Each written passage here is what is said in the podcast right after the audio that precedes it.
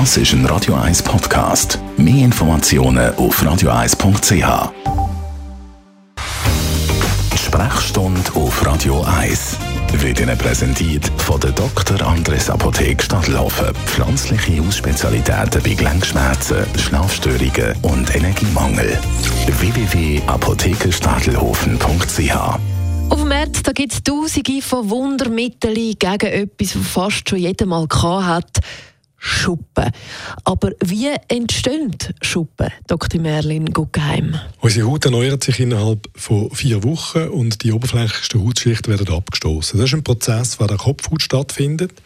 Wenn der Prozess ein bisschen beschleunigt wird, zeitlich, also wenn es schneller geht als vier Wochen, dann können die abgestoßenen Hautschichten können verklumpen, so Klümpel bilden und als Schuppen sichtbar werden. Und wieso passiert das oft im Kopf?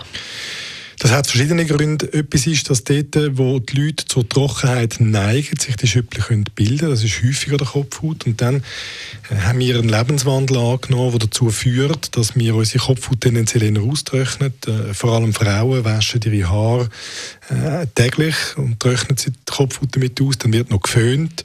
Dann kommt noch irgendwelche Pflegeprodukte dazu, Shampoos, die nicht ideal sind, Haarsalben, Haarsprays, alkoholische Diktatur, all das macht unsere Haare trocken und erhöht Schuppen eigentlich.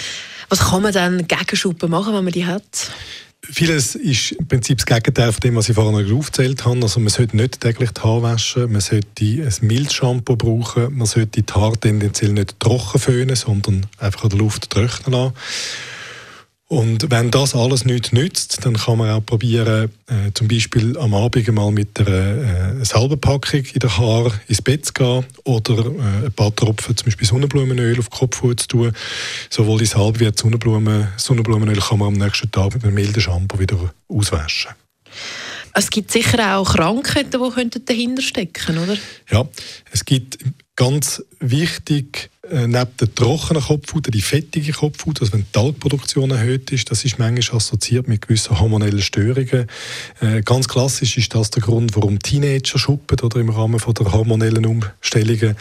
Und dann kann es auch bei gewissen hormonellen Erkrankungen zu einer fettig bedingten Schuppen selbstverständlich ist es so, wenn die Kopfhaut rot ist, wenn sie juckt, wenn man nebst den Schuppen auch so Krüstchen bemerkt, dann hat man eine Erkrankung von der Kopfhaut, die dazu sollte verleiten, zu einem Hautarzt zu gehen. Der Dr. Merlin Guggenheim über Schuppen und das kann man dann anhören auf radio1.ch. Radio 1 Die besten Songs von allen Zeiten. Nur für Erwachsene.